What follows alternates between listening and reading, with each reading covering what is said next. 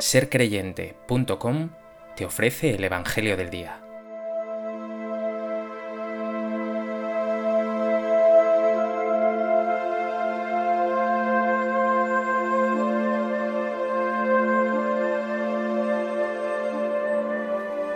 Del Evangelio de Juan. En aquel tiempo dijo Jesús al gentío, Yo soy el pan de vida.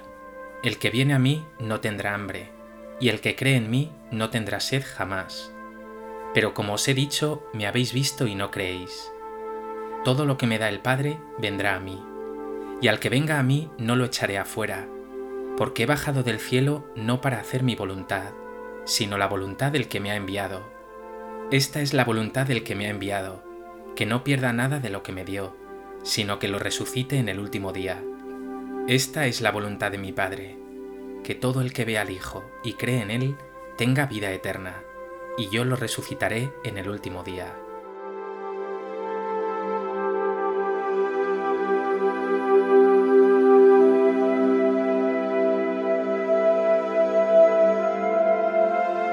El Evangelio de hoy comienza con este versículo que ya hemos escuchado.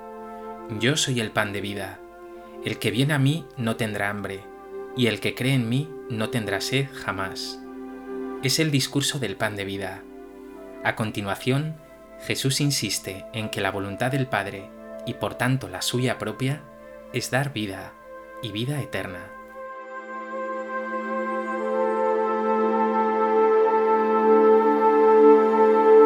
A propósito de este texto del Evangelio de Juan, me gustaría compartir contigo tres reflexiones. En primer lugar, cuando escuchamos de labios de Jesús las palabras yo soy el pan de vida, rápidamente viene a nuestra memoria la Eucaristía, ese sacramento maravilloso en el que Jesús se da en el pan consagrado, en el que se nos da enteramente, con toda su fuerza, su amor, su gracia, su vida. Pero quiero insistir en un elemento relacionado. Comer el pan significa también adhesión, unión, comunión. De ahí que las palabras de Jesús de Yo soy el pan de vida sean también una invitación directa a que te unas a Él, a que te encuentres con Él, a que vivas todo con Él, codo con codo, como esa persona con la que compartes y vives lo bueno, los momentos felices y también las dificultades y las pruebas. Precisamente eso es ser cristiano, encontrarse con Jesús, vivir con Jesús, estar unido a Él, adherido a Él, tener una amistad profunda con Él. Pregúntate, ¿vives tu fe como unas cuantas oraciones, un poco de culto o una moral recibida? ¿O como una experiencia de profunda amistad y unión con Cristo Jesús?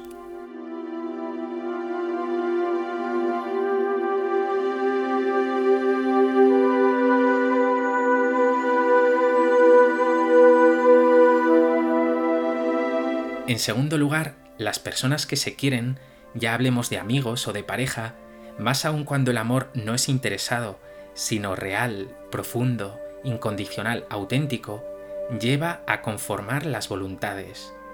Es decir, quienes se quieren acaban deseando lo que el otro desea. En resumen, los que se aman se dicen, quiero lo que tú quieras. Pues bien, el Hijo ama tanto al Padre que solo desea su voluntad. En el texto de hoy Jesús lo repite hasta tres veces en unas pocas líneas. He bajado del cielo no para hacer mi voluntad, sino la voluntad del que me ha enviado. Esta es la voluntad del que me ha enviado. Esta es la voluntad de mi Padre. Pero además así nos lo ha transmitido el Señor en el Padre nuestro. Cuando oréis, decid, hágase tu voluntad en la tierra como en el cielo y Jesús mismo, en el huerto de los olivos poco antes de su pasión, llevará esta fidelidad a la voluntad del Padre hasta el extremo. Abba, aparta de mí este cáliz, pero no se haga mi voluntad sino la tuya. San Alfonso María de Ligorio, doctor de la Iglesia, tiene una obra preciosa que se llama Conformidad con la voluntad de Dios. En ella el santo insiste, la perfección del amor a Dios consiste en unir nuestra voluntad a la suya. Piensa ahora un momento. ¿Tu relación con Dios es interesada o buscas como sea hacer su voluntad?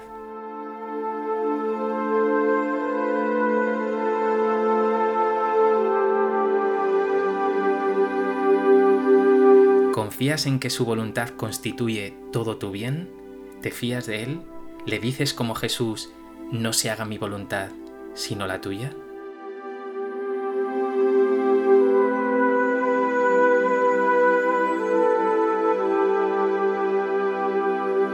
En tercer lugar, todo el texto insiste en que esta voluntad de Dios es una voluntad salvífica, es decir, lo que Dios quiere es que te salves, que vivas salvado, o dicho de otro modo, que seas feliz, que tengas vida y vida en abundancia. Jesús no nos dice yo soy el pan, sino yo soy el pan de vida, y añade, la voluntad del que me ha enviado es esta, que no pierda nada, sino que lo resucite, que todo el que vea al Hijo y cree en Él tenga vida eterna, y yo lo resucitaré. Jesús, por tanto, ha sido enviado por el Padre para que tengamos vida. Su voluntad, por tanto, no es una voluntad caprichosa, no quiere echar afuera a nadie, como dice el texto. A veces se ha pintado a un Dios que estaría siempre dispuesto a juzgarte, a supervisarte, a buscar motivos para castigarte o condenarte. Nada que ver. Lo hemos escuchado, la voluntad del Padre es que tengas vida eterna, que resucites. Y hay mil testimonios semejantes en la Escritura. Por medio del profeta Ezequiel dice el Señor, No quiero yo la muerte del malvado, sino que se convierta de su conducta y viva. Y Jesús dice hasta la saciedad, No he venido para juzgar al mundo, sino para salvar al mundo. Y esta voluntad de Dios no alcanza a unos pocos privilegiados, sino a todos, como dice San Pablo en su primera carta a Timoteo. Dios nuestro Salvador quiere que todos los hombres se salven. ¿Tienes tu experiencia de este Dios, cuyo deseo más profundo es que vivas en plenitud y que hará lo imposible para que participes de esta vida eterna?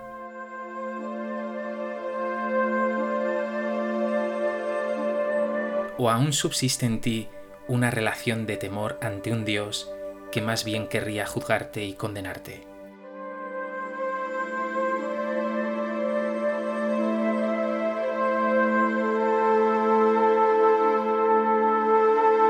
Pues que este Evangelio te lleva a enamorarte más y más de este Dios Padre bueno, cuya voluntad es que vivas con Él, que participes de su felicidad, y que así tu fe se concrete en una relación cada vez más profunda y amistosa con Jesús, su Hijo, tu Salvador. Señor Jesús, a veces se me cuela el temor, la inseguridad, el miedo ante Dios.